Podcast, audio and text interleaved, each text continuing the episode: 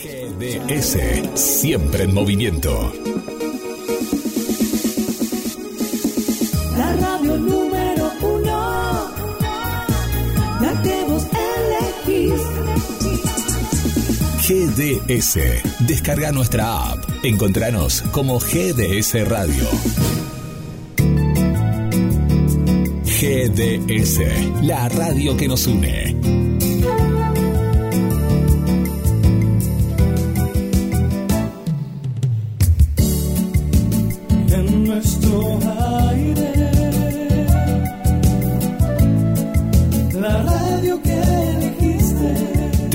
www.gdsradio.com GDS, descarga nuestra app. Encontranos como GDS Radio.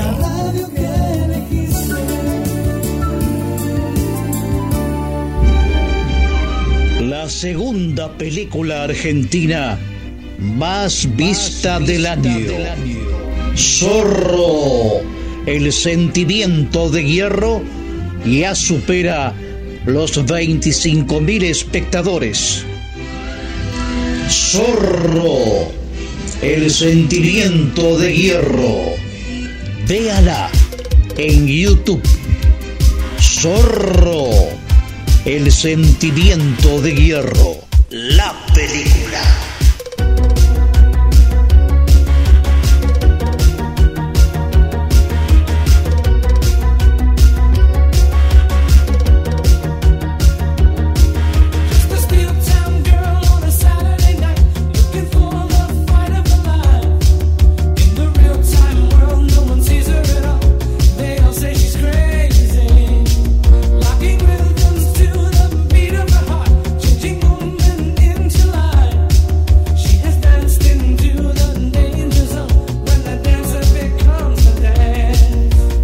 GDS Radio Mar del Plata presenta. Conexión con las estrellas.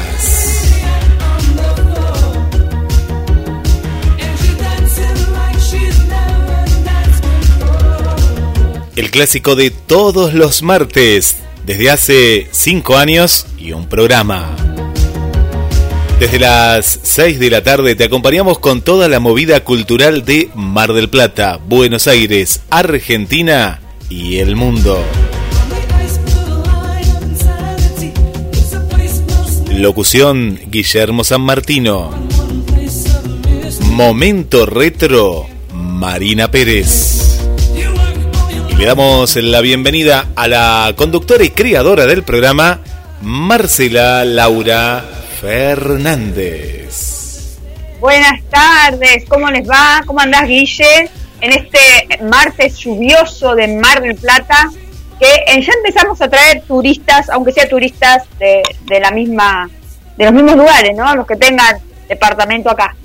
¿Cómo lo viste allá la ciudad fin de semana? Uy, cómo la vi, cómo la vi, Marce. Eh, mucha gente, muchos oyentes que fueron a la playa y les pregunté, les pregunté. Una de las oyentes, no voy a decir el nombre porque no, eh, aquel que quiera después dar el nombre, sí, pero me contó que fue a la Perla. Impresionante la gente que había a las 5 de la tarde, no fue eh, muy temprano, a las 5 de la tarde, a las 5 de la tarde. Otro oyente que sí voy a dar el nombre, eh, Ana, Ani, fue a la zona de Playa Grande. De 9, más o menos me dijo que fue de 9 a 11 de la mañana. ¿Y por qué se volvió a las 11 de la mañana? Le dije, ah, te fuiste por el sol. No, me hubiera quedado, eh, quedarme un, un rato más. Empezó a venir mucha gente y ella dijo, no, basta, me voy. Es decir, como cuando, viste, uno se ve acorralado y, y empieza a hacer como una temporada normal. Y me contaba eso, que también en Playa Grande, mucha, pero mucha gente, mucha gente. Y bueno, y así. Mm. Yo no he ido por la playa este fin de semana, he ido por Güemes y sí, eh, he visto mucha mucha gente y he ido el sábado a la bodeguita donde fuimos a, la primera vez que voy a, tomar algo y vi todo lo que es va a ser el nuevo protocolo. Que estaba bastante lleno, pero estaba lindo, bastante, eh, o sea, cada uno con sus, eh, sus burbujas eh, y por ahora no hay cantantes, no hay nada de eso porque la municipalidad todavía no le otorgó los permisos. Eh, eh, fuiste al punto justo, ¿no? Hay muchos locales donde sí, ya hay, ya hay gente, empresarios, que sí, hay recitales. A mí me llegan recitales de todo tipo, ¿eh? me llegan recitales de todo tipo. Y yo pregunto, ¿pero ya están habilitados? Sí, sí, sí, me dicen. No, no, no están No, no, habilitados. no, no están habilitados todavía. No están No, habilitados. hay, hay gente que se arriesga y otra gente que no. Claro. Lo que tienen un nombre, mm, viste, no se quieren arriesgar a que le clausuren el, lo- el local. Y no, la verdad que estuvo bien con alcohol en gel, todo, y bueno, es más, tenés que levantarte del lugar, ponerte el barbijo para ir al baño. Me parece bárbaro, me parece bárbaro. Sí, sí, sí, me parece. Mira, una de las cuestiones que pregunté también con la cuestión de la playa era qué pasaba con el tema de los baños, de los baños. Y vos podés ir a hacer tus necesidades, ¿no? Para decirlo de alguna manera, pero toda la parte de duchas, toda la parte de, de lo que es un servicio más que da, ¿no? El balneario privado. Eh, olvídate, el, el que tiene spa, por ejemplo, tampoco y demás, por ahora, a no ser que se levante en algún momento, es solo para, para ir al baño y no vestuarios. Y también eh, me contaban en el Club Náutico, el conocido Club Náutico aquí de Mar del Plata, se quejaban los, los socios porque los vestuarios no están habilitados. Entonces decían, no, no es que no estén habilitados por una cuestión edilicia, no están habilitados por la municipalidad. Y la gente es como que todavía no entiende eh, que es peligroso compartir un vestuario. Una cosa es ir al baño y hasta con también, como vos decías, ¿no? Con barbijo, lo que fuere. Pero, eh, me- no sé, a mí me da la impresión que mucha gente con el calor tiene como esa idea todavía de que, bueno, ya está, el virus ya fue, ¿no? Ya está, sigamos para adelante. No, pero el seguir para adelante puede ser retroceder a foja cero. Exacto, viste que en Europa, por ejemplo, ya en España, por ejemplo, se van a habilitar en épocas navideñas hasta 10 personas de tu integrante de tu, en tu casa. O sea, ¿cómo haces una persona, si son 11, suponete, una queda afuera? Uno queda afuera, claro. Uno y queda iba a las navidades solo, que Lo- lo más pobre, lo más feo y lo más triste que pueda haber. Lo que pasa es que la- el, el- el protocolo tiene que ser de cada uno, es así, eh, más allá de que nos dan nos dan como una orden, ¿no? O hay una reglamentación vigente, tiene que ser de cada uno. De pronto decir, eh, esta Navidad va a ser diferente, este año nuevo será diferente, me encontraré después con unas amigas, amigos o con otro familiar en otra oportunidad. Es complicado, tal vez, el, el, como vos decís, a quién dejar afuera si estás ahí. Igual no hace la diferencia que sean 10 o 12, por ejemplo, me parece. Sí, el tema sí. es si vas a hacer esas fiestas que se están viendo en Sí. un montón de lugares clandestinas donde hay cientos de personas, 300 personas, y ahí sí, ahí sí haces la diferencia por el contagio. ¿Qué tiene que haber? Lugares ventilados, recomiendan, por ejemplo, comer al aire libre, también en esta fiesta, si es que se puede, si es que no hace frío tampoco, viste que muchas veces hace frío. Sí. Eh, y si son, eh, y si no tenés para comer al aire libre, que sean pocos en la casa. Sí, yo vi hoy en el programa de Laje Buenos Días América a la mañana que eh, empezaron el primer eh, fiesta de 15 que se hizo en una ciudad, una provincia. Y era el protocolo eran que hasta 80 personas nada más podían entrar. En un salón de fiestas y tipo, eh, lo ponen tipo restaurante. Claro. Sí, tipo burbujas y con diferentes mesas y le- lejos. Y por ejemplo, eh, que Laje dijo pues, o mostraron, por ejemplo, el baile de, de los 15, ¿se hizo? Ah, no se hace baile. Ah. La chica hizo, dijo.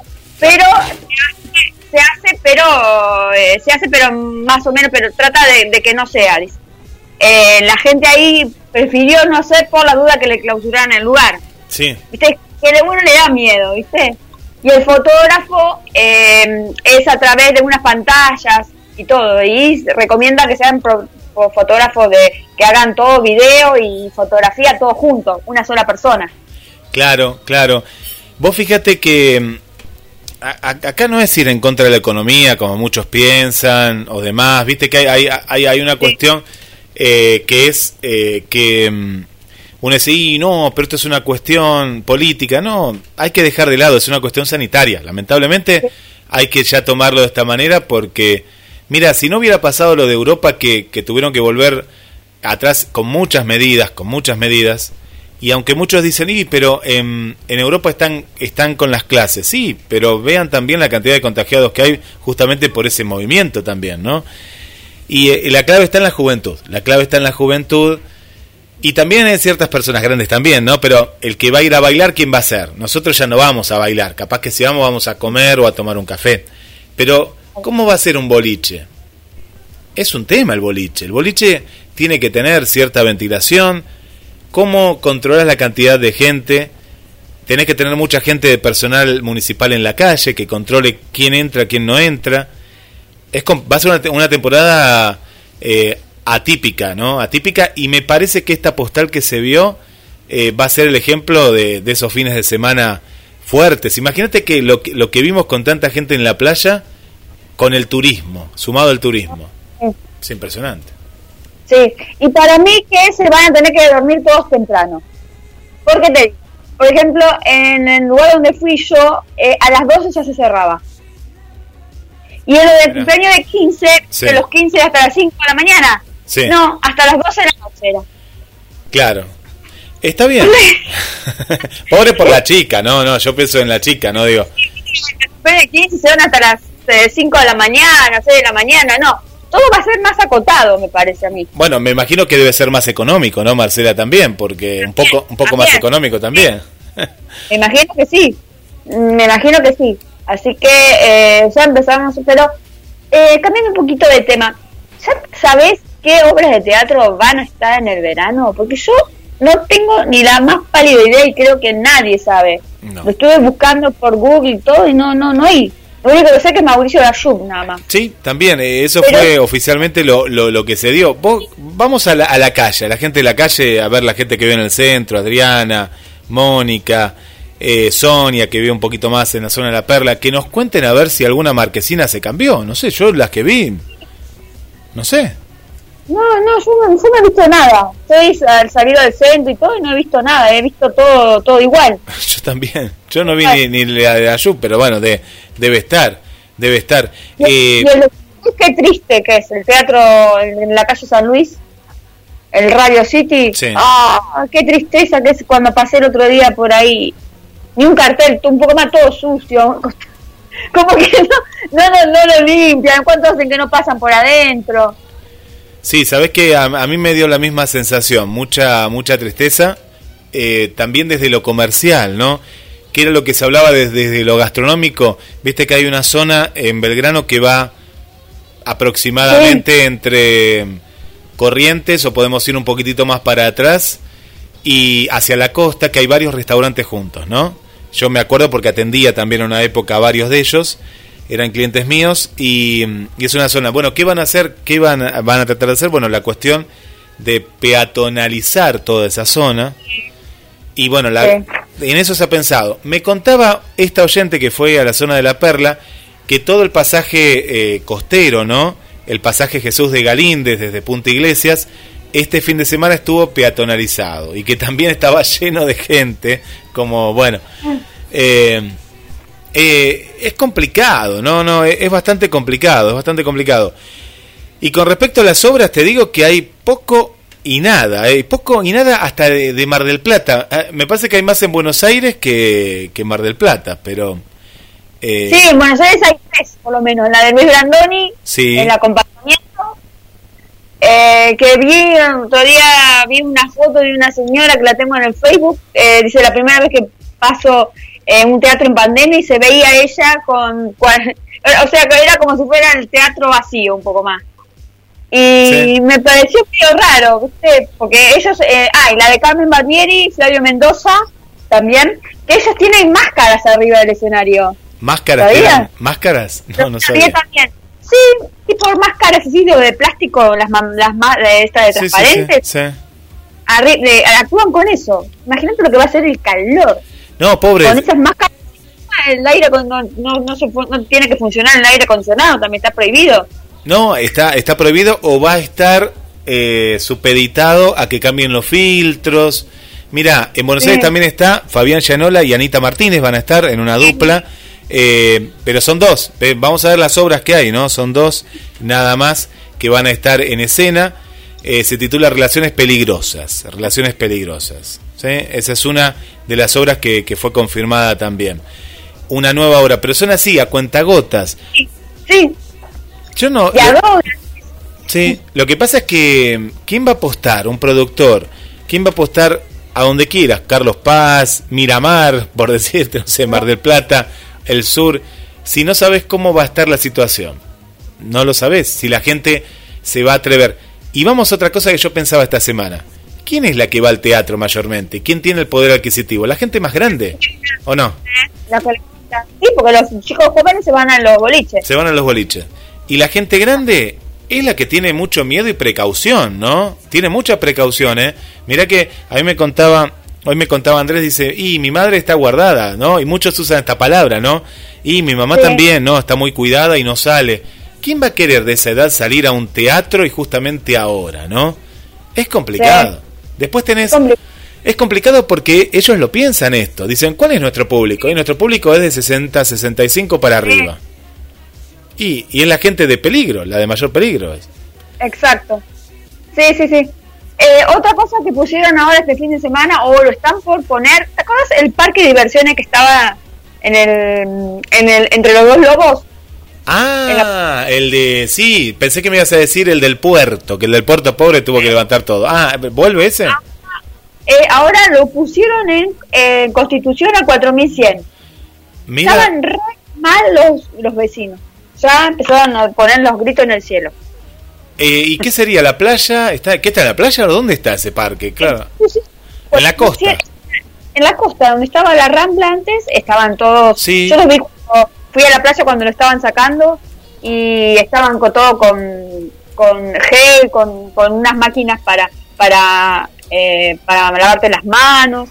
Así que eh, van a poner el parque de diversiones y vuelve la casa del terror, porque decía ahí, Bueno. como el fantasma. ¿te el parque Sí.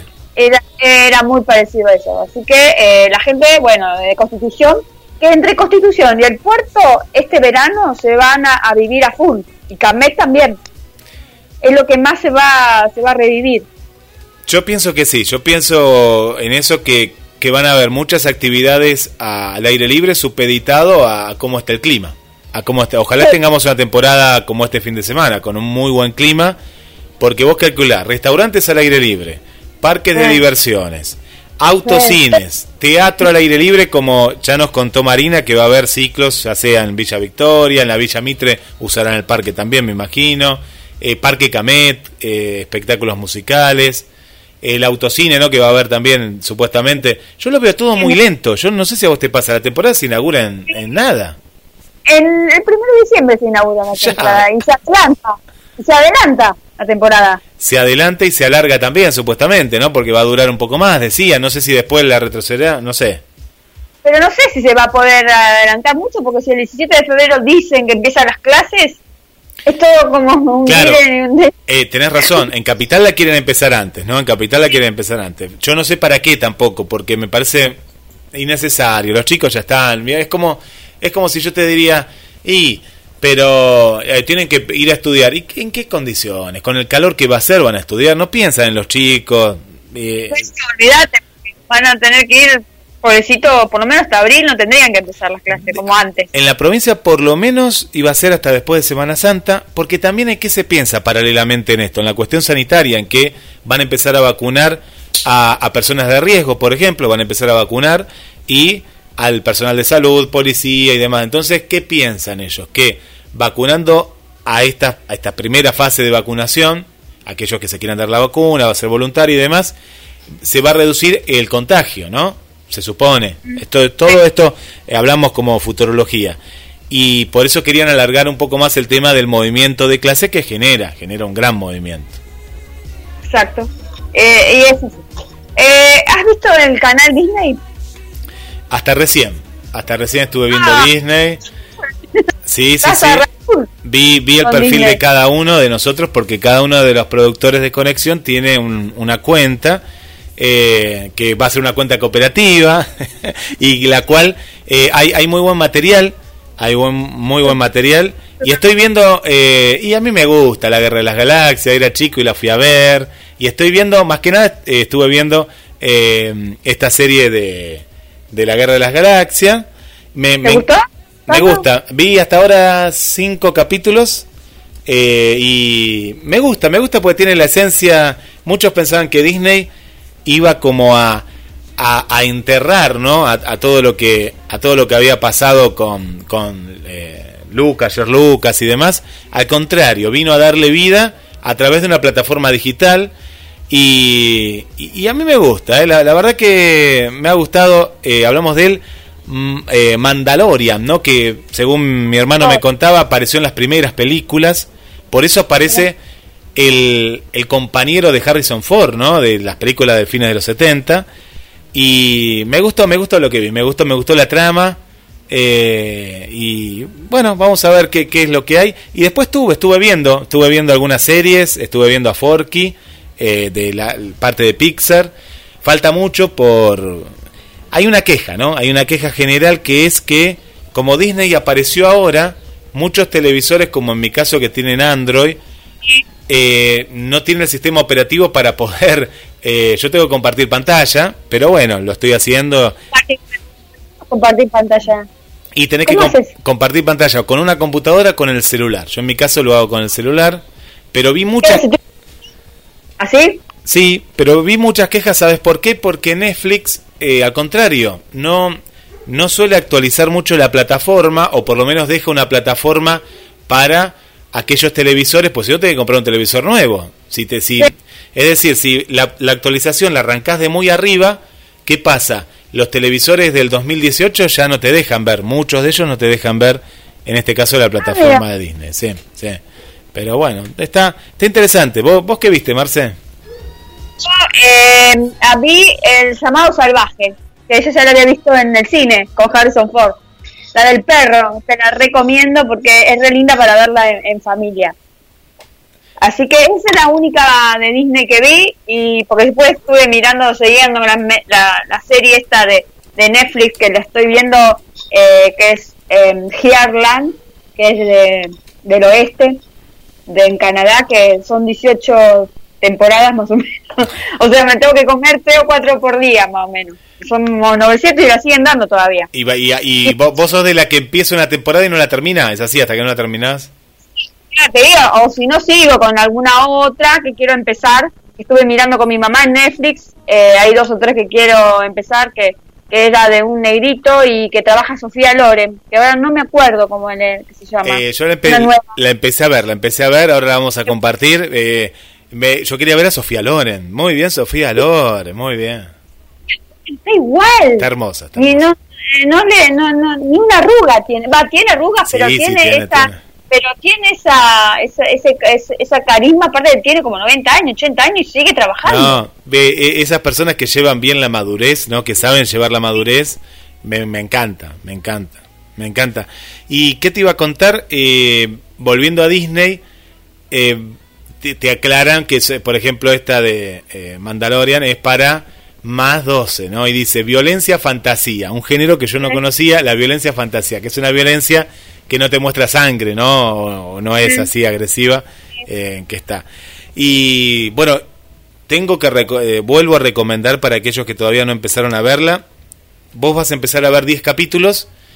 eh, la Valla, esta producción española, muy buena y que tiene el, el espíritu de las series de antes. ¿Por qué? Porque es un capítulo por semana. Yo lo empecé a ver más tarde, entonces ya tenía 10 acumulados.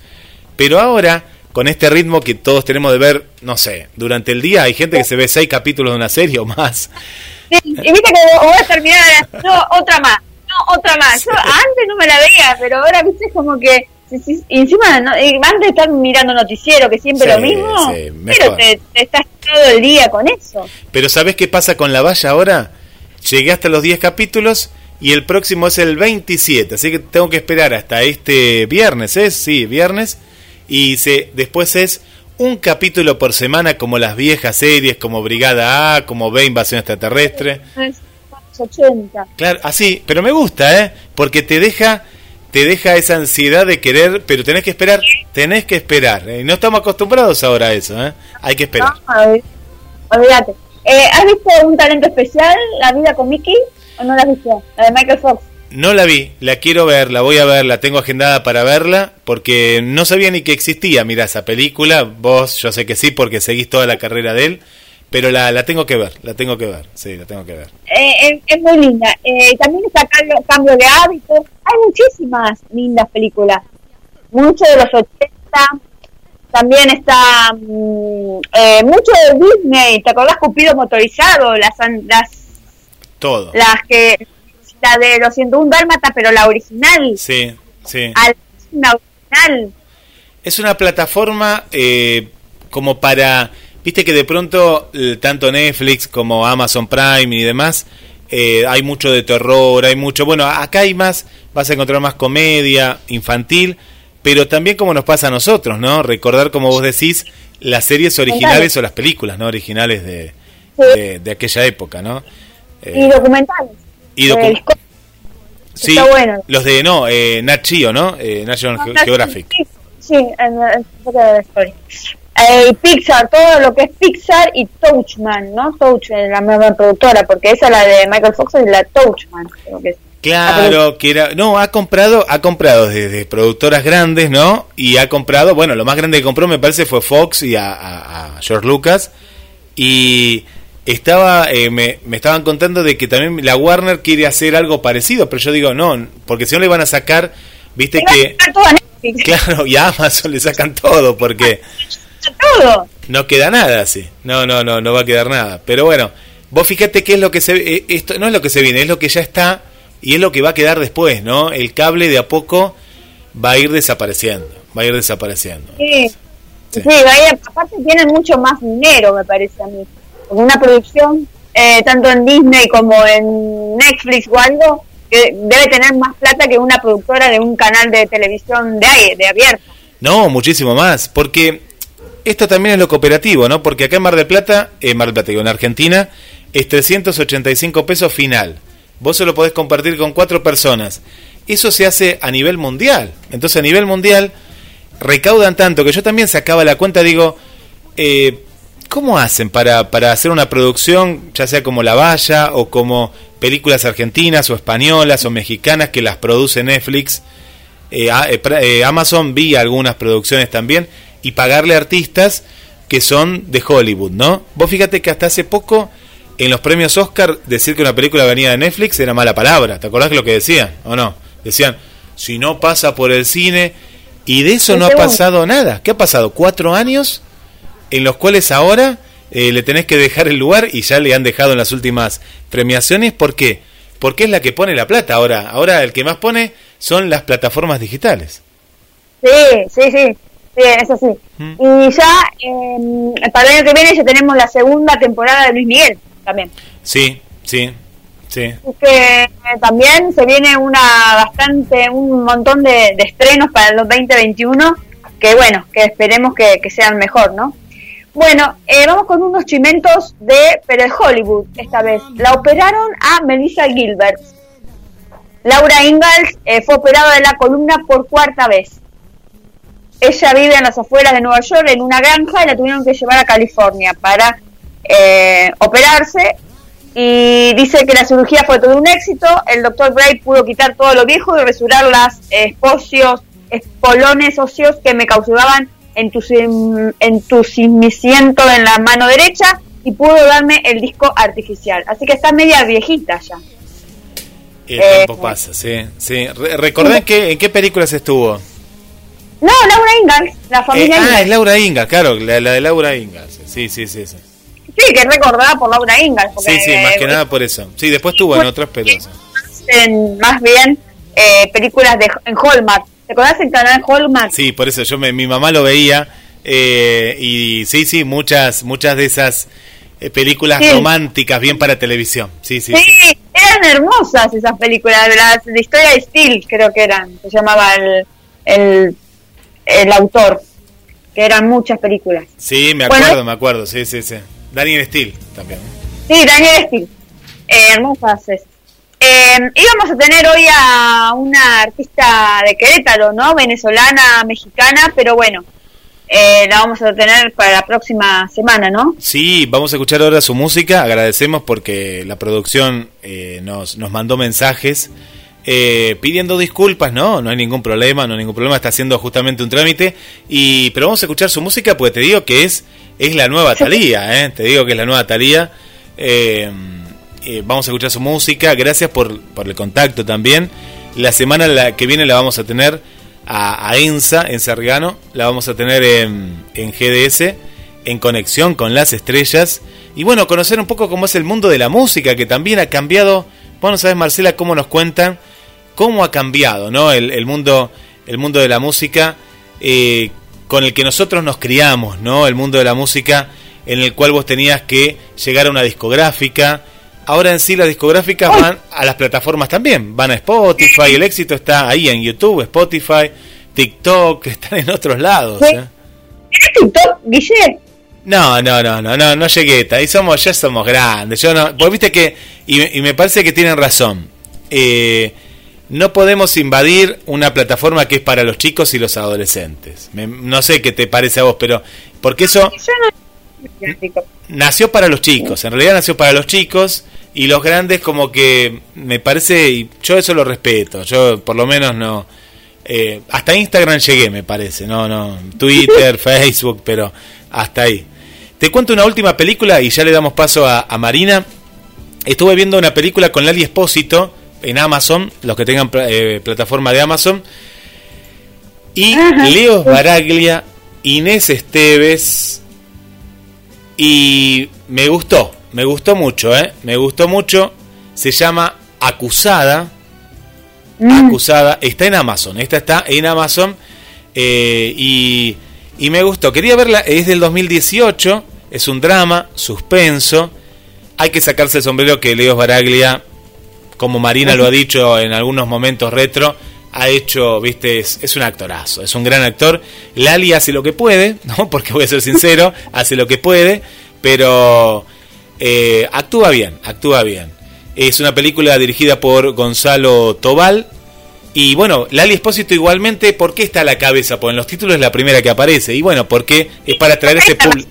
Ese, Claro, internacional aparte. el público joven. Así que te recomiendo a vos y a todos los que tienen la plataforma Amazon que, que vean esta película porque es una muy buena película, cine argentino, de las últimas que se ha hecho en este, en este tiempo, del año 2018. Ganó premios en el Festival de Berlín.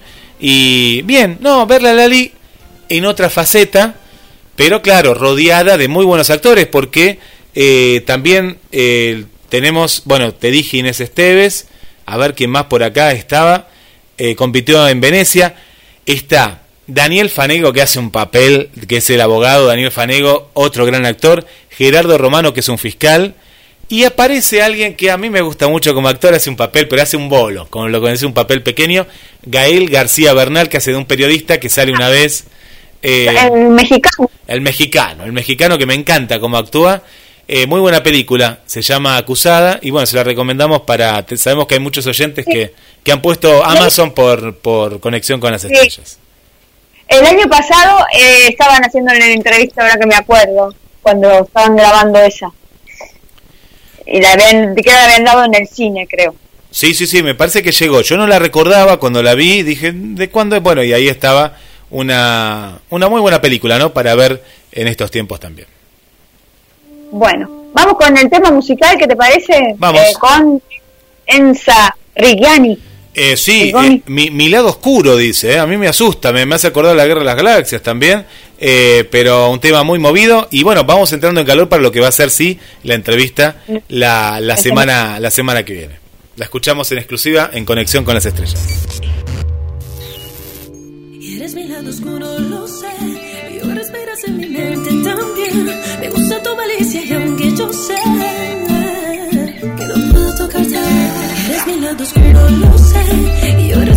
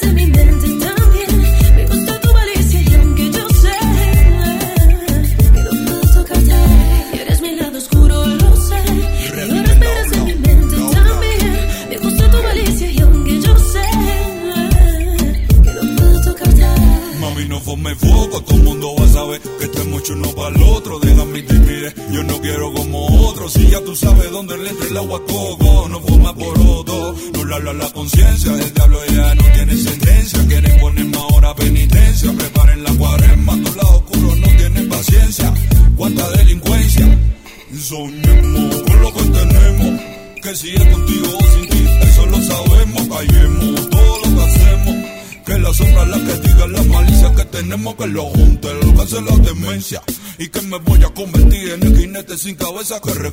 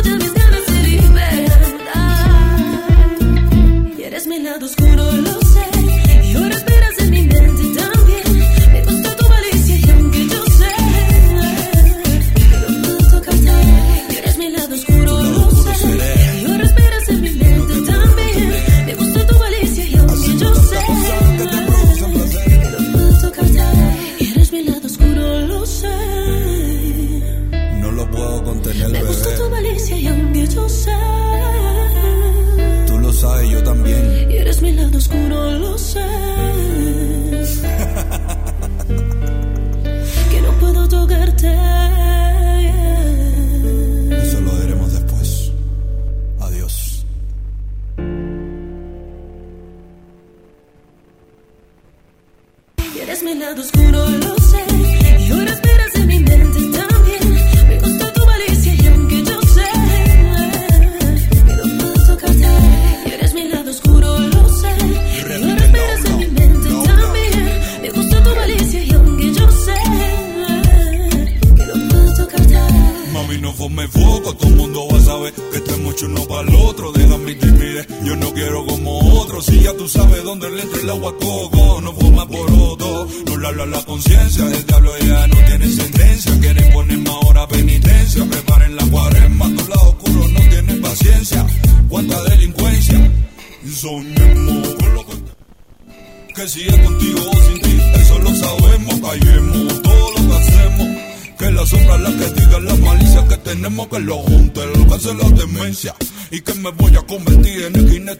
que reescriban la historia del perfume. Que lean y no crean lo que uno ya intuye. Hola a todos, mi nombre es Enza Rigano y quiero enviar un gran saludo a Marina, Marcela y Guillermo, quienes son los conductores de Conexión con las Estrellas en GDS Radio Mar de Plata. Voy a estar con todos ustedes la semana que viene para conversar sobre mi nueva producción musical y también para cantarles un poquito. Muchísimas gracias. Bye. Bueno, muchas gracias, Enza. A mí me gusta el nombre Enza porque me hace acordar a Enzo Francesco, me hace acordar. Bueno, la semana que viene ahí lo tendremos. Muchas gracias, eh, Jonathan. Y bueno, gracias ahí por, por estar, eh, por estar en GDS, la radio que nos une. Y principalmente le mandamos un saludo para, eh, para Jime, eh. gracias Jime también la, la, productora internacional. Bueno, ya llega, ¿eh? ya llega, ya llega Marina, que la vamos buscando, pero tenemos que viajar en el tiempo ¿eh? para buscar a Marina porque se viene un nuevo momento retro.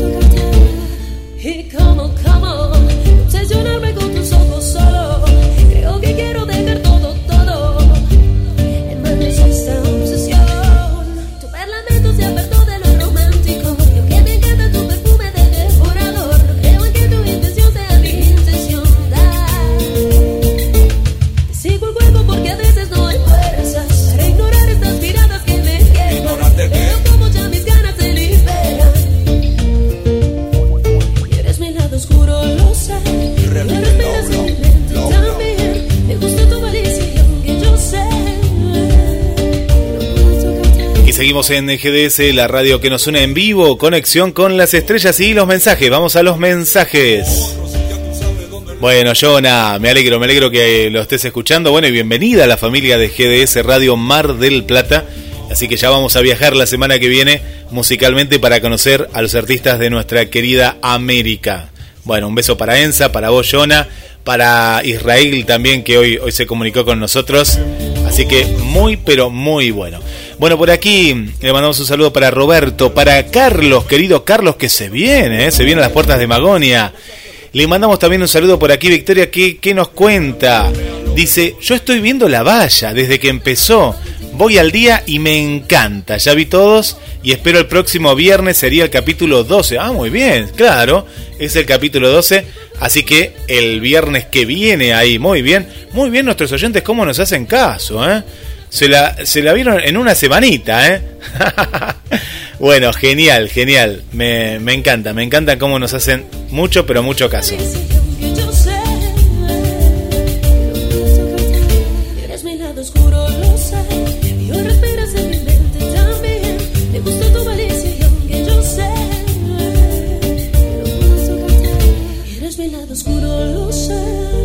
Vamos con más saludos, más saludos que nos van eh, llegando. Bueno, por aquí tenemos a nuestro querido amigo que hacía bastante que no teníamos no teníamos noticias de él. Estoy hablando de Ricardo. Ricardo, ¿qué Ricardo? Ricardo Méndez, ¿eh? Ricardo Méndez, que nos cuenta que durante todo este año, que bueno, ya se está yendo, muchos lo quieren ya echar al año, que se vaya, que se vaya este año, eh, estuvo haciendo mucha televisión.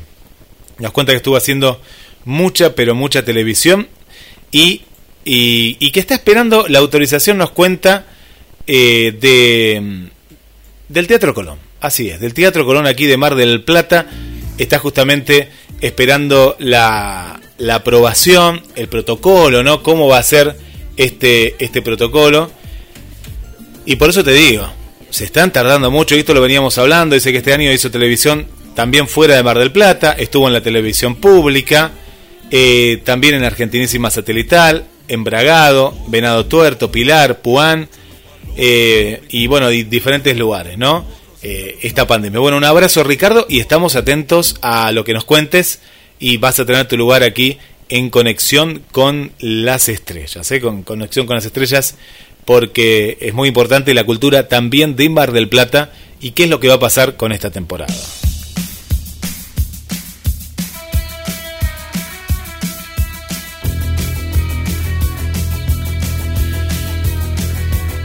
...18 y 51 minutos en toda la República Argentina... ...y le damos... ...la bienvenida a Marina Pérez... ¿Cómo estás? Marina, bienvenida. Hola Guille, hola a todos, ¿cómo están?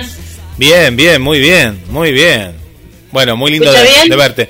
Se escucha bien y se te ve muy bien con el sol de, de esta tarde, el último sol.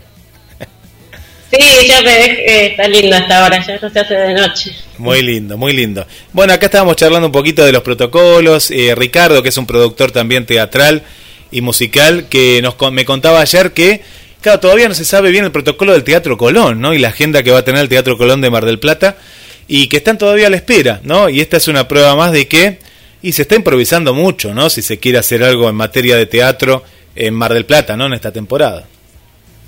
Muchísimo, porque la verdad que tenían todo el tiempo del mundo para haber decidido cómo encarar la temporada el primero de diciembre, que ya es la semana que viene. La verdad que todavía están improvisando, es porque no se ocuparon nada, nadie pensó en la cultura durante toda la pandemia, ni en la educación. Realmente educación y cultura quedaron para lo último. Quedaron relegados, quedaron relegados. Uno pensaba que por lo menos después de la de esta mitad de años ibas a pensar en algo, pero no. Así que bueno, bueno, ya que este este presente es eh, es así, nos vamos al pasado, ¿no? A nuestro hermoso pasado. ¿Dónde nos vas a llevar hoy?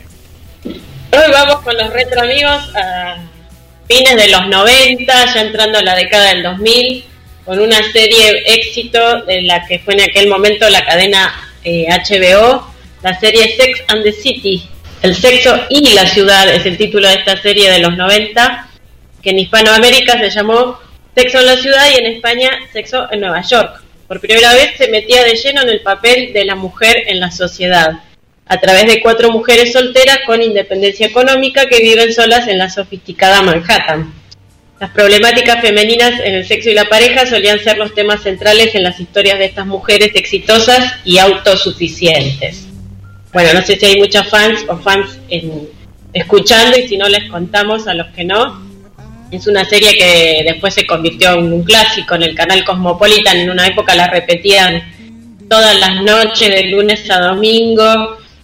Y, y todavía hoy se puede encontrar eh, siempre en repeticiones. Y de hecho, hace unos seis años atrás se la volvió a dar en Estados Unidos eh, con cortes. Le sacaban las escenas de desnudos, las escenas más fuertes, en un horario 8 o 9 de la noche y ahí eh, eh, como que la conoció otro público. Entonces es una serie que sigue vigente. El origen, ¿dónde está de la serie? En un libro, en un libro homónimo escrito por Candace Bushnell en el 97. Y el libro a su vez estaba basado en las columnas que esta mujer escribía para el periódico The New York Observer. En ellas, Candace Bushnell narraba sus aventuras y desventuras amorosas en la Gran Manzana. Pero a partir de la segunda temporada el show tomó vida propia y fue más allá de lo que el libro pudo. Porque ella narraba la historia de ella era una chica de algún lugar o ciudad pequeña de- del interior de Estados Unidos que se mudaba a Nueva York.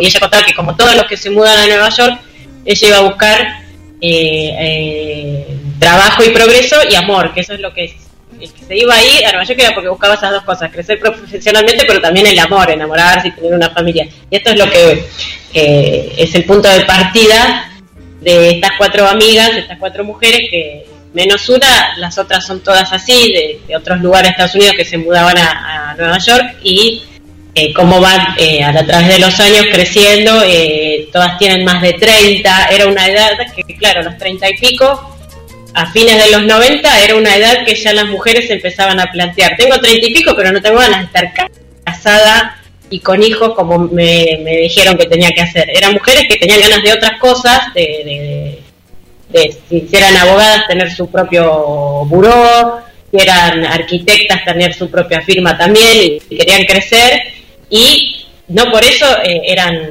lesbianas, porque en algún momento se, se comparaba a esas mujeres todopoderosas con mujeres que, odiaban a los hombres, y no, ellas decían, nosotros también amamos el amor del hombre y también lo queremos, pero queremos un amor verdadero, que es la búsqueda que ellas tienen, porque al ser tan hermosas, ellas hombres tenían a, a- rolete, pero ellas lo que querían era un amor de verdad. Eh, Ma- Mari, puede ser que el paradigma, ¿no? Que venía de los vos que hemos aprendido mucho con vos, que venía de la serie de los 70, de los 80, de la familia, bueno, ni que hablar antes, ¿no? Pero como con esto, estas, este tipo de series se, se rompe, pero de una manera más, más natural, ¿no?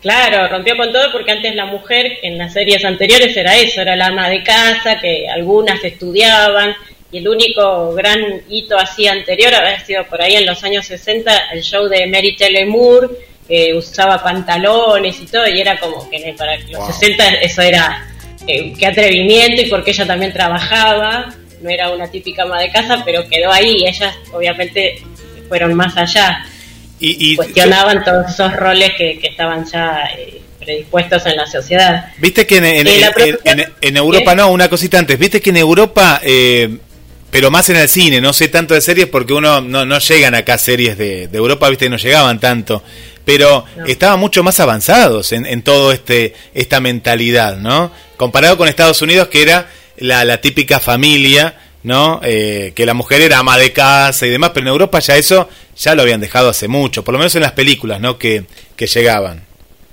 Totalmente, ¿no? Los europeos siempre estuvieron un paso más adelante que, que todos los que estamos de este otro lado del mundo e incluso Estados Unidos que, que son muy conservadores. Al día de hoy todavía son Sí. un pueblo muy conservador con respecto a todas estas cuestiones. Eh, en la producción fueron seis temporadas que se produjo eh, durante 94 episodios, transmitido por HBO y creado por Darren Star y producido por Michael, Patrick King y la misma actriz protagónica Sarah Jessica Parker llegó a ser productora a partir de la segunda o tercera temporada. Entre el año 98 y el 2004 cuando se emitió el capítulo final. Bueno, ¿quiénes eran las protagonistas y los personajes?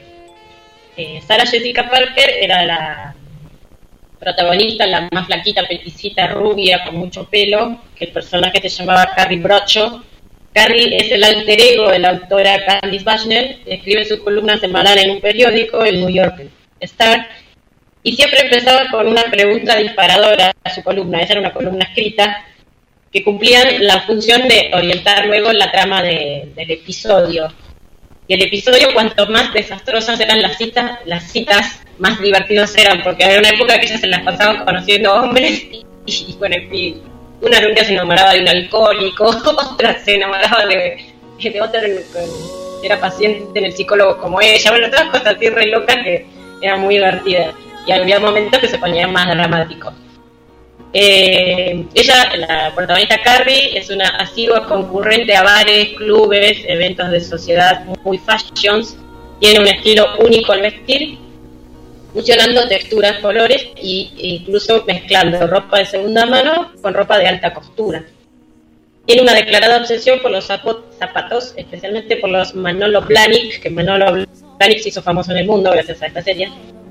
En un episodio que con el dinero que gastó en zapatos, ella, ella dice que pudo haberse comprado un departamento porque alquilaba. Su gran amor durante toda la serie es Mr. Big, el actriz Chris Noth, un morocho alto, un hombre que eh, es- en la serie es un hombre rico, un típico ejecutivo de Nueva York y que no puede comprometerse con Carrie. Y ella está locamente enamorada de él y por eso son a lo largo de todas las temporadas el claro ejemplo de una relación tóxica, con idas y vueltas, porque él la dejaba, se casaba con otra, después casado con la otra la buscaba, le decía me arrepentí, me va mal el matrimonio, la volvía loca Carrie. Era súper tóxico. Entonces pasan de ser amantes, a- de novios a ser amantes, de amantes a ser amigos, amigos con derecho a roce, hasta que finalmente, en la última temporada, se comprometen de verdad y se casan. Y creo que se casan, claro, en la película. Se casan en la película, no en la serie. Mientras tanto, Carrie tiene todo tipo de relaciones, todas destinadas a fracasar, obviamente. Después tenemos a Kristen Davis. Kristen Davis es la morocha, de pelo lacio, Charlotte York, el personaje. Ella es la más conservadora y tradicional de todas las chicas. Recibió una educación digna de una princesa de la realeza. Ella sí cree en el amor, en el amor romántico, en el matrimonio. Es una Susanita que sueña con encontrar a su príncipe azul y tener hijos. Conoce a su primer marido, Trey, que es Kyle MacLachlan, el actor que hizo hace muchos años Twin Peaks. Un cirujano de familia adinerada quien encaja en todo lo que Charlotte espera de un hombre. Entonces ella deja su trabajo en una galería de arte para casarse y tener hijos, pero descubre que él es impotente en la luna de miel y que no quiere hacer tratamientos para tener un bebé. Entonces para ella era más importante ser madre que otra cosa y se divorcia.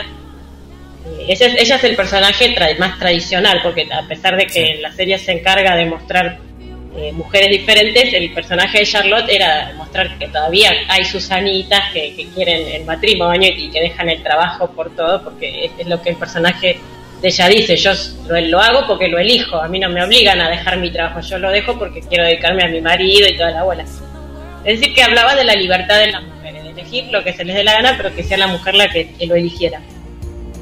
Y bueno, entonces ya se divorcia y se termina casando con el abogado que le hace el divorcio. Un hombre más bien feo, que es la antítesis del príncipe azul, pero que la hace muy feliz. Entonces con él termina y tienen dos hijos. Después está Cynthia Nixon, que es la pelirroja. El personaje es Miranda Hobbs. Ella es una exitosa abogada graduada en Harvard. Tiene puntos de vista muy cínicos sobre las relaciones y los hombres y tiene algunas actitudes consideradas masculinas, en especial por su gran dedicación al trabajo y es el personaje más corrosivo de la serie, es el que no cree en el amor, hasta que un día conoce a un barman llamado Steve, pensando que será una relación ocasional, termina enamorándose de él. Tras idas y vueltas tienen un hijo y viven juntos en Brooklyn. Y en la película esta pareja muestra cómo atraviesan una crisis que pone a prueba su relación. Bueno, acá el personaje de ella es el que no crea en el amor y de pronto lo conoce, entonces se le caen todas las estructuras y por eso también ese personaje es muy interesante. Y luego el personaje de Kim Cattrall, que es la rubia, la- es la más bonita de todas, Samantha Jones es el personaje, es la mayor del grupo, que cuando hacen la serie ella ya tiene como 40 años, las otras tenían 30 y pico. Es relacionista pública, vive a pleno su sexualidad, libre y sin ataduras a una relación. Se enamora un par de veces, pero siempre termina eligiéndose a ella misma. Es segura, independiente, llega a tener una relación con una mujer incluso, es de estas las que, las que prueban todo. Ella en un momento se enamora de una mujer llamada María, que es la actriz eh, Sonia Braga, la actriz brasilera, que hizo una participación en unos capítulos para con ella que está genial, Sonia Braga es buenísima también. Pero el hecho que- que- que se encontraba era que María, al ser mujer, tenía una necesidad de conectarse emocionalmente más que sexualmente con ella, porque quería hablar como todas las mujeres todo el día, entonces Samantha la deja por eso y vuelve a los hombres. Y bueno, después había dos personajes más, que no son actores ni act- actrices. Los dos personajes son, por un lado, la imponente Manhattan, porque Nueva York es preciosa, cómo muestran esa ciudad, cómo muestran sus parques, sus calles, porque ellas están todo el tiempo en la calle charlando, van la- con las carteritas charlando por las veredas, mirando vidrieras, eh, se muestra el Central Park, eh, los restaurantes, los res- restaurantes donde ellas filmaban se ponían de moda, por ejemplo. Y también el otro gran personaje es la, la moda, ¿no? Porque ellas marcaban tendencia eh, con la ropa que usaban en la serie. Y, y Sarah Jessica Parker se convirtió en un ícono de moda, siempre está ante las tapas de Vogue, siempre la contratan los grandes diseñadores y bueno, hoy tiene hasta su propia, eh, inauguró en plena pandemia, inauguró su propio local de venta de zapatos, se la puede ver en fotos con barbijos ella y lo hizo en este año. Después la serie, como toda serie, llegó un momento que empezó a tener muchos invitados especiales y cameos que querían participar por la popularidad que tenía el show. Muchas celebrities fueron apareciéndose, apareciendo algunas interpretándose a ellas mismas o a un personaje. Por ejemplo, en un momento apareció Donald Trump cuando nadie se imaginaba que iba a ser presidente de los Estados Unidos. Lucy Liu, Heidi Klum, la, o Klum, la, la modelo, John Bon Jovi, que hace un personaje, Alanis Morissette, Matthew McConaughey, Carrie Fisher, Hugh Hefner, el de Playboy, Bradley Cooper cuando recién empezaba, Candice Berger, David Duchovny y Michael Baryshnikov, que es bailarín y, también actor, entre muchísimos otros conocidos. Y bueno, la, la popularidad de la serie hizo que vinieran las películas, que pasara la- al cine toda esta historia. La primera película fue en el año 2008, que se llamó Sex and the City, como la serie, y retomaba la vida de las cuatro amigas cuatro años después que finalizó el show por la tele. Y tuvo muchísimo éxito en taquilla, entonces vino la segunda parte, Sex and City 2, en el año 2010, que también transcurría en Nueva York una parte y después en Abu Dhabi, se iban a, a Abu Dhabi, que bueno, es- súper lujoso, lo que ellas mostraban también era lo mejor de, ese lugar. Y la segunda parte, por ejemplo, ya eh, recibió críticas negativas. A mí no me gustó, por ejemplo, la 1 a mí me encantó y la 2 no. La 1 porque transcurre toda en Nueva York y en el cine es hermoso ver eh, la- los paisajes de Nueva York. Hay una escena hermosísima que es cuando se reconcilian el personaje de Miranda, la pelirroja se reconcilia con su marido. Pues se habían peleado, se habían separado, ya se va a Brooklyn, que te muestran Brooklyn también, la parte linda de Brooklyn que es hermosa. Entonces dicen, si nos reconciliamos nos tenemos que encontrar en el puente de Brooklyn. Entonces eso de ver en el cine, que viene, de un lado viene él y de otro viene ella y con una música hermosa que ponen, es hermoso entre otras tantas, eh, entre otros tantos lugares divinos que tiene Manhattan. Bueno, y la tercera parte en el cine no se va a ver nunca porque dicen que las que no se pueden ni ver, que tienen muchas diferencias, son Kim Cattrall y Jack Sarah Jessica Parker, las dos rubias, como que no se llevaban bien ya en la época que filmaban, entonces ya una tercera parte no va a haber. Y lo que pasa es que la actriz grande, Kim Cattrall, que es la más bonita, Kim Cat- Kim Cattrall, por ejemplo, filmó muchísimo de jovencita y fue. eh, ¿Se acuerdan de la película de los 80 Maniquín? Manequén. Ah, sí. Era un manequén que tomaba vida y Sí, se enamoraba sí. de un muchacho. Sí, un Bueno, clásico. ¿Ella es? Y ella es, Ah. es ella, es Kim Cattrall, pero de re chiquita. Claro, claro. Y bueno, eh, Marina va, a haber que ma- va a haber que sacarla del medio, ¿viste cómo hacen las novelas argentinas o mexicanas? y hacen la Claro. tercera parte. Sí, pero que ella tiene razón. Ella lo que dice es, yo ya tengo más de 60 años. Entonces no da que siga siendo el personaje de Samantha, que se la pasa así como alocada. Es como que la- ella también ya tiene ganas de hacer otras cosas como actriz. y sí. Bueno, y la- los temas que tocó la serie fueron muchísimos. Por primera vez en televisión se atrevió a tocar temas como el orgasmo femenino, el aborto, la infidelidad, la infertilidad de las mujeres, la religión judía, eh, los tabúes sexuales, el cáncer, incluso porque el personaje de Samantha en un momento se enferma de cáncer y cómo ella afronta la enfermedad. Habla de la homosexualidad tanto en hombres como en mujeres, el psicoanálisis, bueno, y muchísimas cuestiones más que, eh, ya les- como les decía recién, las tocaba muchas veces con humor, pero también muchas veces con seriedad y desde el guion, como todas las cosas que hacen los americanos, estaba muy bien hecha y desde la producción. Algunas curiosidades, bueno, que por ejemplo nunca nadie, excepto Carrie, eh, las otras nunca repitieron un- una ropa, un outfit, nunca usaron la misma la misma ropa en, ningún- en dos capítulos, por ejemplo, excepto Carrie que usa el mismo tapado en la primera temporada y en el último episodio. Los grandes diseñadores como Prada, Versace, Chanel o Dolce Gabbana, Gucci, les prestaban los diseños al programa para que apare- aparecieran en, el show usados por, por los personajes, porque si aparecía en el show, después en la semana se agotaban las tiendas, vendían como pan caliente lo que se veía en el programa. También puso de moda cócteles co- como el cóctel Cosmopolitan y cualquier restaurante o lugar que aparecía en el show después se ponía de moda en.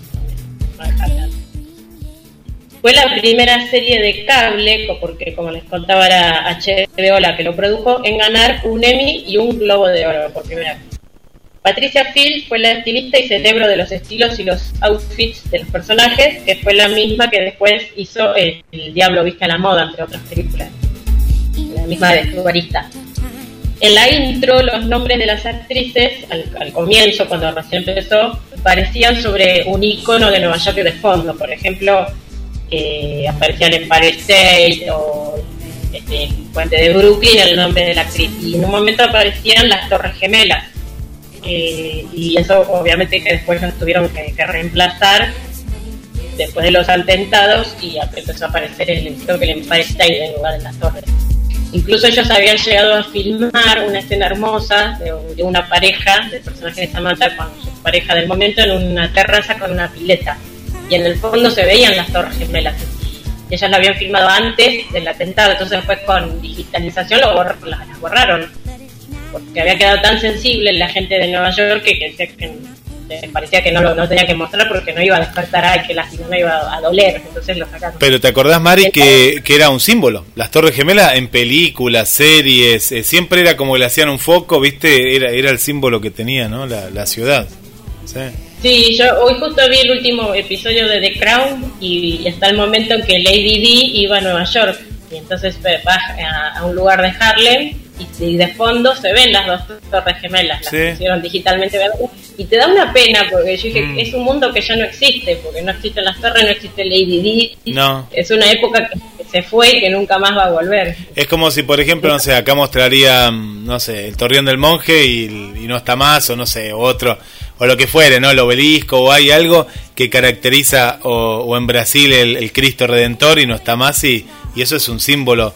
Es como era, era el icono de la, de, de la ciudad, ¿no? Por su arquitectura y por todo, y por eso también, bueno, pasó lo que pasó, ¿no? No buscaron, buscaron algo que les doliera, ¿no? Que era, era el símbolo de, de Estados Unidos también. Claro, el símbolo también del capitalismo y el poder económico que tenían ellos, sí, por algo lo, lo eligieron, Sí, sí, sí, sí, sí. sin duda, pero, pero es doloroso igual, más para los que vivían.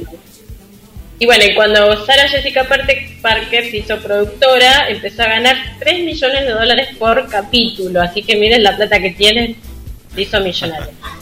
Y se hizo una precuela llamada El diario de Carrie, donde vemos a un personaje adolescente viviendo en Connecticut. Connecticut es una ciudad tranquila desde del interior de Estados Unidos. Como les decía que después estas chicas iban a la Gran Manzana a buscar oportunidades.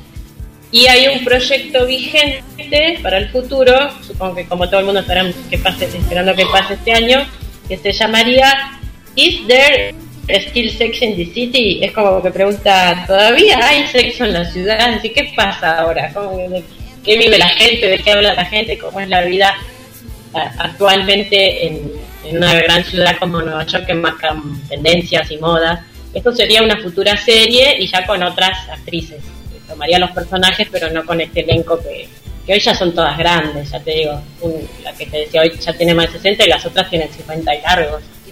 Así que es como Sí, que- sí, sí, sí. Y aparte ayornar, ayornar la, la, la movida marina feminista, ¿no? Esta nueva oleada feminista hace unos años no le, no le agarró a la serie, tocaba algunos de estos temas, pero eh, también, ¿no? Como que muchos de los temas eh, quedan, ¿no? Habría como que actualizar cierta mirada también de la mujer de hoy, ¿no? Del 2020 y eh, se podría hacer como una, pero ya me parece que no, ¿no? Viste, Eh, llevarlo para lo que pasa es que público tendría, sí, tendría el público que vio la serie, ¿no? Pero cómo sería la sexualidad en la madurez también, o ver la manera, pero eh, a veces es mejor, ¿no? No, no hacer esas intervenciones, porque son forzadas. Sí, yo creo que sí, que si, si buscan esa vuelta que vos decís cómo es la vida de las mujeres hoy a los 50, a los 60, que ya son abuelas, pero siguen estando espléndidas, como temática está buenísima. Capaz que sí. pero, Es no reforzada se que con- O no vende o no qué, o no se dan el trabajo de, de escribirlo, pero creo que Mm. como tema es muy bueno. Sí, Porque sí. cómo se ven estas mujeres que yo lo que me impresiona es ver cómo las mujeres eh, ¿cómo te digo? el otro día yo por ejemplo veía la, en la televisión que Nicole Neumann cumplió cu- 40 vos decís, no es la típica mujer de 40 porque es, es- es- está tan preciosa Sí. y así todas, ¿no? Es como que como la mujer estamos marcando la diferencia en eso, ¿no? Eh, de los estereotipos, los modelos, como eso sí está interesante porque creo que lo ha hecho de una manera que el hombre no. El hombre por ahí no. Son más No, coquetos los chicos jóvenes, pero por ahí los de otra época no. Es como que se dejan. O sea, Sí. que el tipo transcurre naturalmente, naturalmente. Mira, había, había un oyente que, que me contaba hace unos años, eh, él trabaja en una verdulería y él era, era un poeta, ¿viste? Y él, él se arreglaba todo, era ir a la verdulería era como ir, no sé, a, a otro lugar, a otro lugar, a un, a un lugar de muy especial era. Y él decía, y me dice, yo era joven, porque esto fue hace unos, bueno, ahora sigo siendo joven, pero era más joven, pero no lo veía de esa manera y veía, él me decía, dice, no, no, porque vos fíjate el hombre. Entonces yo me quedaba un rato con él, ahí charlando, todo, y me dice, ¿viste? Bueno, ahora vas a ver las mujeres. Claro, y los hombres que entraban, o estaban con panza, o estaban desarreglados, y la mujer, eh, nada que ver. Y bueno, esto me hizo acordar lo que vos decías, Marina, que, que es así. Los años, por lo menos de esa etapa, la mujer ahora hasta a veces está mejor, capaz que a los 30 y a los 50 está mucho mejor arreglada, mucho más cuidada. Bueno, y, y bueno, mirá la Marcela que está llegando a los 50 y mirá cómo está. ¿Cómo andas, Marina? Bien, bien. Eh, yo en realidad eh, soy fan de City, no, nunca la vi. ni, ni un capítulo, nada, nada, nada, nada. No atención para verla. Ah. No, no, le he sentido nombrar y tenía razón, Cosmopolitan, que desapareció esa... Ay, ¿viste cuántos canal. canales no están más? A mí me encantaba Cosmopolitan. O el otro, el que daban todos los días eh, moda, eh, fashion, el que pasaba Fashion Emergency, todo ese, ese canal no está más. Gem, había uno, un canal que se llamaba Gem, Eh, Gem, que trabajaba, ¿te acuerdas que ahí pasaba Nola Susana? Para también, nivel, sí. Sí, no, hay cosas que ya no se pueden ver. igual utilísima, era, era también un entero. Ujú. Así que, bueno, les cuento que la película Los Sonámbulos, protagonizada por Erika Rivas, representará a la Argentina para los Oscars 2021. ¿La vieron? Ah, que esa, mira vos. Es con Erika Rivas. Eh, eh, Viste que ahora... ¿No está Es filmada en blanco y negro o no? ¿O no es esa? No, No, esa es otra de hace unos años, que era muy buena. Yo la vi en el Festival de Cine con Erika Rivas. Eh, que esa tenía el nombre, bueno, ahora no me va, no me voy a acordar, pero fue fue muy buena esa película también, muy una hizo un papel muy era era una película de época y el blanco y negro te llevaba a, a un drama, vos no sabías el dolor que tenía la, la- es- esa mujer que mm, si mal no recuerdo había fallecido, sí, había fallecido el marido, pero bueno, toda una cuestión. Pero ¿de qué trata los sonámbulos? Yo estaba pensando porque yo vi la sonámbula hace unos años, pero esta no. Dice, en los sonámbulos todo se desencadena en una reunión de Año Nuevo en la que Luisa, de 40 años, interpretada por Erika Rivas, decide reimplantarse en plena crisis existencial no solo su matrimonio, sino también la relación con su hija, adolescente que es sonámbula, y hasta su oficio. Los buenos modos y la cordialidad familiar funcionan como una fachada de conflictos esenciales que se mantienen al margen negándose a ser revelados. Por eso se llaman la sonámbula. Claro. El, el vínculo con su esposo se deshilacha de, de a poco cuando una vez más llega tarde la invitación a recibir el año nuevo con la vieja casona a las afueras de esa familia matriarcal comandada por la suegra, Luisa, María Lu Marini. El verano, el alcohol, las tradiciones, pero sobre todo las miradas sobre el despertar de los cuerpos. Hasta el semejante agobio llegará el despertar a quienes durante tanto tiempo estuvieron acatados los deseos y los mandatos ajenos. Eh, así que trabaja también, eh, bueno, dice en 88 llegó la quinta temporada de Tango, No me dejes nunca, El hijo de la novia. Estos son todos los, los que supuestamente iban a presentarse como la lista de los nominados a, a los Oscars. ¿no? Dice al fin, el 15 de marzo, se sabrá si los sonámbulos quedarán en la preselección de las nueve películas. Nueve películas. Y Sí. pregunta, eh, marzo, ¿van a ser los Oscars? ¿Cómo van a ser? ¿Como el Festival de Cine de Mar del Plata? ¿Así, vía virtual? ¿Cómo va a ser? Ni idea, acá dice eso. Así que No. me, me imagino que ya con la vacuna, me parece no sé cuándo está la vacuna. No sé, sí. No, no sé. Qué poca difusión tuvo el festival. Sí, está. Está, está todavía, me- o ya, ya no Está. más. Está, esta semana todavía está. Sí, eh, yo, yo ingresé, no, hoy, hoy justo, mira, ahora que salió el tema, tenés que ingresar a la página del festival como si nos acreditaríamos, como si estaríamos. Eso te lleva a cinear y yo lo que no entendí que vos tenés que sacar como la entrada, es como cuando al festival ibas, hay como un cupo. Eso no entendí si era porque era un streaming en vivo, porque capaz que sí, capaz que lo que habría es posterior a la película eh, algún director o algún actor que hable, porque no, no entendía el porqué de eso, porque si vos la subís y está, está junto con, usa la plataforma de Cinear, que, que es muy interesante, eh, pero ¿qué es lo que pasa? No, no se siente igual, es lo mismo que nada, me parece. Pero bueno, está bien, era la única manera que, eh, que se podía haber hecho. Que también Marcela Marina, si se hubiera pensado con tiempo, y capaz que podría haber habido, habido de, un- de alguna manera una sala, no sé, de la mitad de personas, no sé, menos gente, pero bueno, es complicado Claro. igual. Pero bueno, sí, sí, se le dio nada, nada casi de difusión, ¿no? Sí, ¿no? Y eh, van a estar en el Centro Cultural Kirchner, ¿no? Ahí. ¿Los premios? Ah, ah, no sabía, ¿sí? Va a ser- sí, Ah, bueno. porque va a ser más general, me parece. Dijeron. Bueno, que, que no aprovechen para sacar el festival como siempre quisieron, ¿no?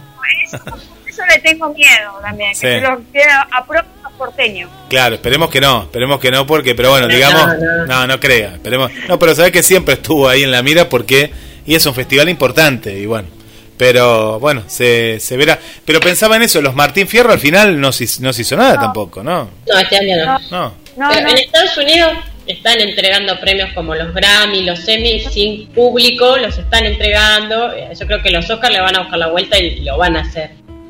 Sí. Están los premios Sur. Yo no sabía que existían los premios Sur. Sur, sí, para no es para el cine, ese no. Claro, están los, eh, los ganadores. Eh, mejor actor de reparto, Sebastián Arseno, con buenas intenciones. ¿Pero qué es? ¿A nivel eh, Sudamérica? ¿O Premio Sur desde Argentina? Es, ah, decís, vos sabés Marina, sí, que era de cine argentino, lo creía yo. es de cine argentino, sí, sí, sí, es, es la, la Academia de Artes y, y Ciencias No, Cinematográficas Pará, no, de la el cine Argentina. argen- Perdón, cine argentino es, es el Cóndor, el Cóndor de Plata. El Córdoba de Plata. es. No, no sé qué. bueno, pero el Sur es un premio que... Sí, yo pensé, es, es cierto, pero bueno, los premios Sur son los más famosos e importantes del cine nacional, se otorgan todos los años, pero bueno, el Cóndor era más importante, pero no sé, por la Academia de Bellas Artes y Ciencias Cinematográficas. Y ya se entregaron, pero no sé lo que no sé si se lo han hecho a través de streaming también. Sí, está virtual. Sí. Eh, ahora me llama la atención eso del festival de cine por streaming. No es muy raro. No es ¿qué, qué, ¿Cómo es la película? ¿Qué se ve? ¿A través de una pantalla? No, no, lo ves como, como ves Disney, como ves Amazon, como ves lo que cualquier cuestión por streaming. No, no, te lleva a la plataforma de Cinear, se ve por ahí. Ah, mira. Sí, sí, ¿Marina sí. visto algo de Disney? No, yo no, mi hijo. Vi- vimos juntos el, el primer y el segundo capítulo del Man- Mandaloriano, Mandalorian, ¿cómo se llama? Sí, sí, sí. Que estaba hablando. gustó, de- de- después él siguió viendo, pero a mí me gustó y está bueno. Está bueno. Después no vi más nada, no, de Disney no. ¿Qué vio? ¿Qué vio eh, tu hijo? Eh, esa que te dije, y sí, vio otras cosas, me dijo, de Star Wars. Está, yo Ah. lo que lo que vi que en el en el perfil está del lado oscuro, ojo con Ivo que está del lado oscuro. De Darth Vader, sí, de Sí. Darth Vader. Ah, me, me dijo que muchísimas gracias, Guille. No, no, de nada, de nada, de nada, de nada. Eh, pero bueno, lo, lo, lo bueno es por lo menos ver algo diferente y lo que pasa es que no se puede hacer muchas cosas, ¿no? Uno piensa que si puede hacer algo, pero los pre, ya sean, yo me imagino en la parte de los Oscars la cantidad de, vieron la, la alfombra roja, siempre está lleno de periodistas, ¿no? Paralelamente, ¿cómo haces? Es, sería co- complicado. Imagínate que... transmitir en vivo. Sí, no, sería medio... eh, ¿Te imaginas entrando los actores con barbijo? No, no sé, sería medio... Y el año que viene tampoco se va a hacer nada, porque este año no hubo ningún ningún estreno. No. Claro, tampoco hay películas para nominar. Claro, es cierto, es cierto, no, hay- no va a haber películas. No, no, no, no. se queda- Por dos años por lo menos no se va a poder entre- estrenar. Salvo que sea del 2019, como esta. Sí, no, eh, es, es complicado, es como que todo está ahí paralizado en, en una nebulosa, ¿no? Hasta que se pueda hacer algo más, ¿no? Pero... Como que el Sí, se detuvo. el mundo se detuvo. Sí, en serio. Bueno, eh, si ven la si ven la valla justamente en este tiempo, que veo que mucha gente la, la ha visto, y te agarra una sugestión tal, porque si vos la verías en otra época, ¿cuántas películas hemos visto de virus, de que se acaba el mundo?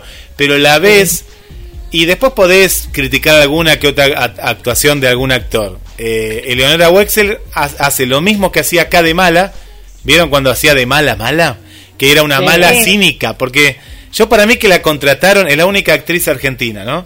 La contrataron porque en, en el mundo no debe hacer, no debe haber una mala cínica. Bueno, y ella hace el mismo papel que hacía, no sé, en Perla Negra, ella estaba en Perla Negra, me parece, o alguna de, de Natalia Oreiro, me acuerdo. Y acá hace un papel bárbaro. Acá es para darle, no sé, porque en el contexto que, está, te agarra una sensación que, que te da mucha bronca y los personajes en general que la rodean, eh, todos españoles, está muy buena. Y mm, ¿qué pasa? Es ficción, pero eh, puede ser parte de la realidad, ¿no? Porque te muestra una pandemia más avanzada que no se encontró la cura y en la cual como los ricos viven de una manera y claro, los pobres sin vacuna, ¿eh? sin cura, viven militarizados.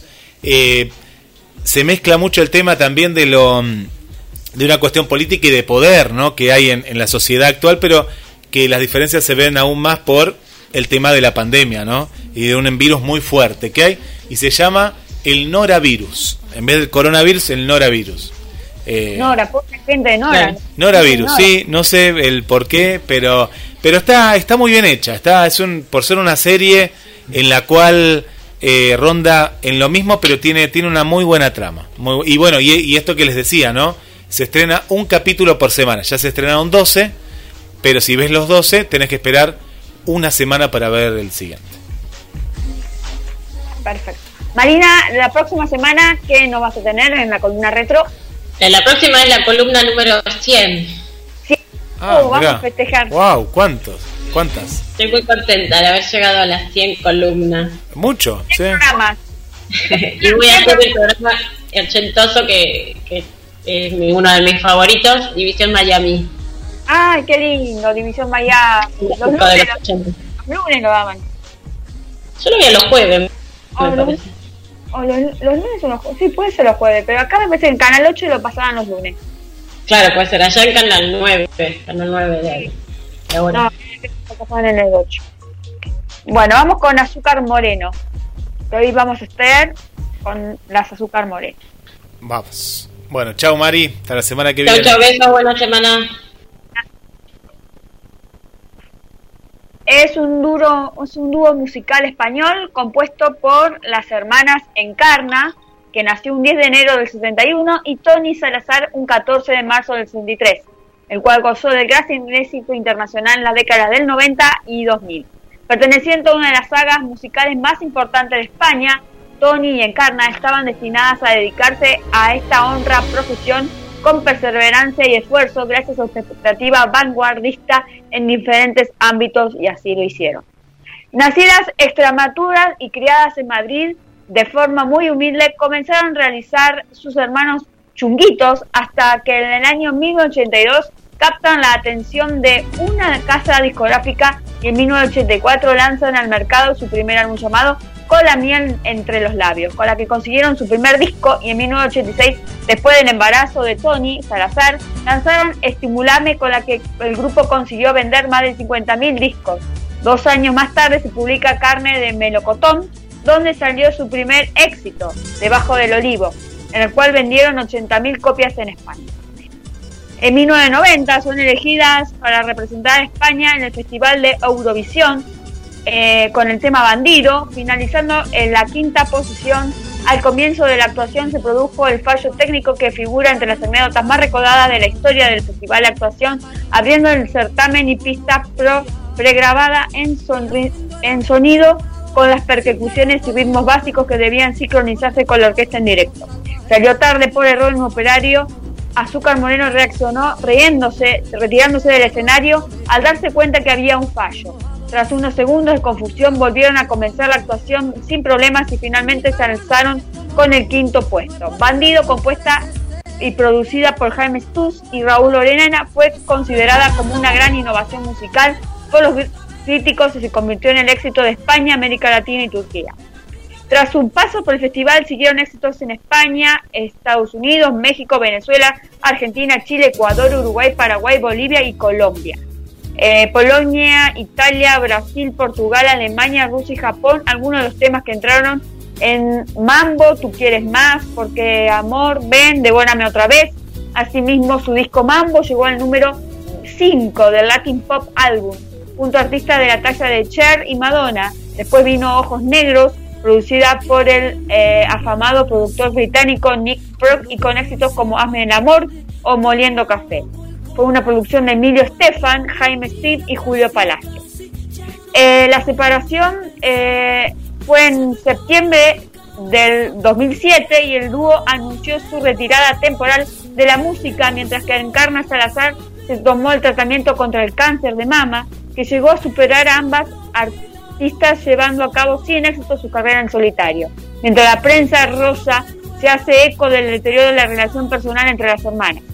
El retorno se hace en el 2013 en Tu cara me suena, a modo de regalo para los fans y como símbolo de la vuelta a la industria musical como dúo, aunque ya habían retomado la relación previamente, comenzaron a hacer entrevistas en diferentes programas de televisión, anunciando su reconciliación. En el 2014 reúnan su carrera conjunta en los 30 aniversario tour por España, con un sencillo llamado Punto Patria, y en los siguientes años siguieron su gira ampliándose algunos lugares Latinoamérica y continuaron por Pegadito, Agarradita de la Mano, Debajo de Olivo y No Me Des Guerra.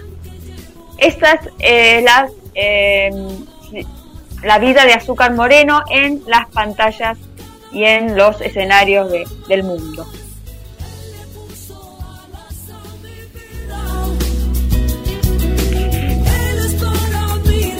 Así es. Eh, ¿Eran hermanas, dijiste? Sí, sí, sí, sí, no pueden hermanas. Y eh, yo me acuerdo mucho cuando estaban en Ritmo de la Noche. Siempre en cada por tres siempre las invitaban. Sí, sí, sí. No, y aparte la música, la eh, se notaba esa esa unión. Eh, yo nunca había investigado qué serían hermanas, pero sí eran parecidas. Pero ese ritmo aparte, ¿no? Ese ritmo tan tan peculiar, ¿no? Estaba casado con un argentino también. Sí, sí, sí. Y tantos temas, ¿no? Que fueron fueron éxitos, éxitos. ¿No? Que lo, lo pasaban. Vos ibas a un no sé, a un cumpleaños, una fiesta, hasta en los boliches lo pasaban. Devórame otra vez en algún momento, así lo, lo pasaban, ¿no?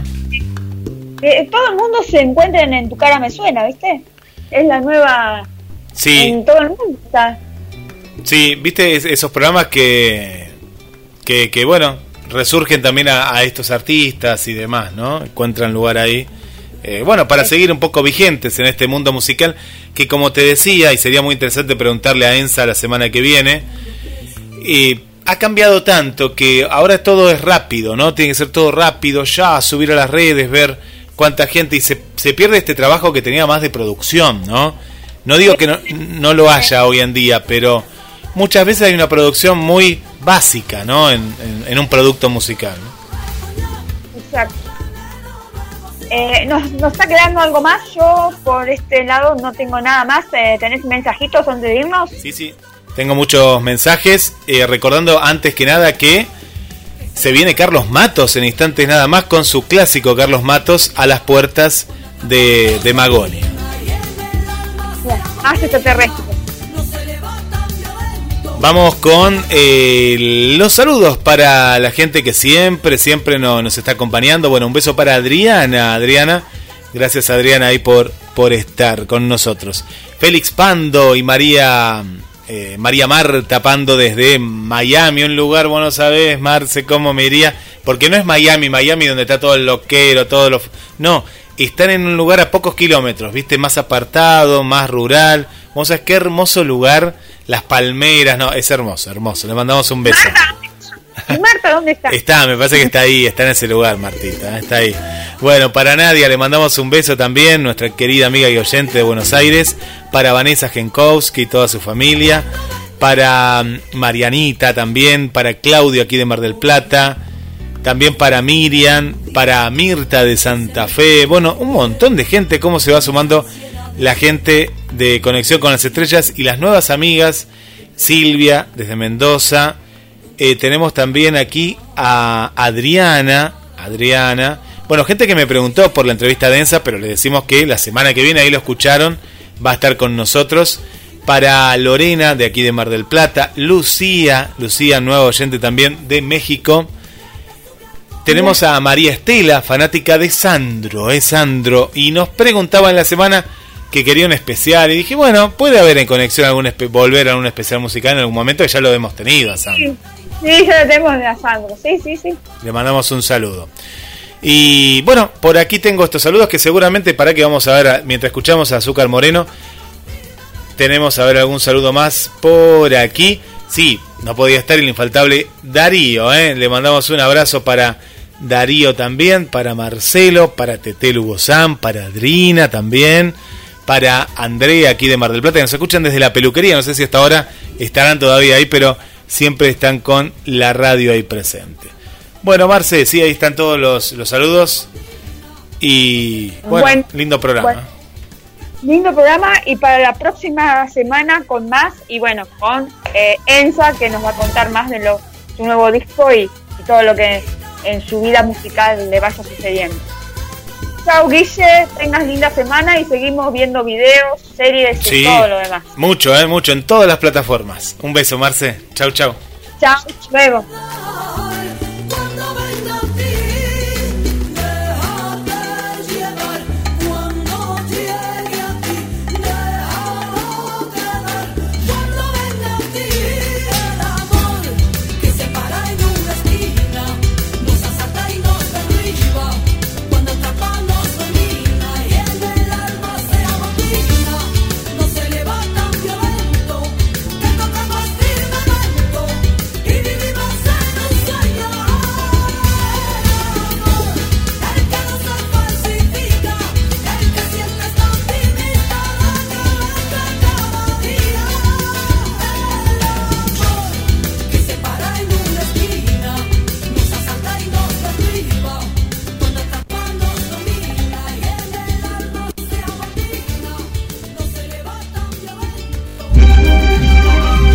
Segunda película argentina más vista del año.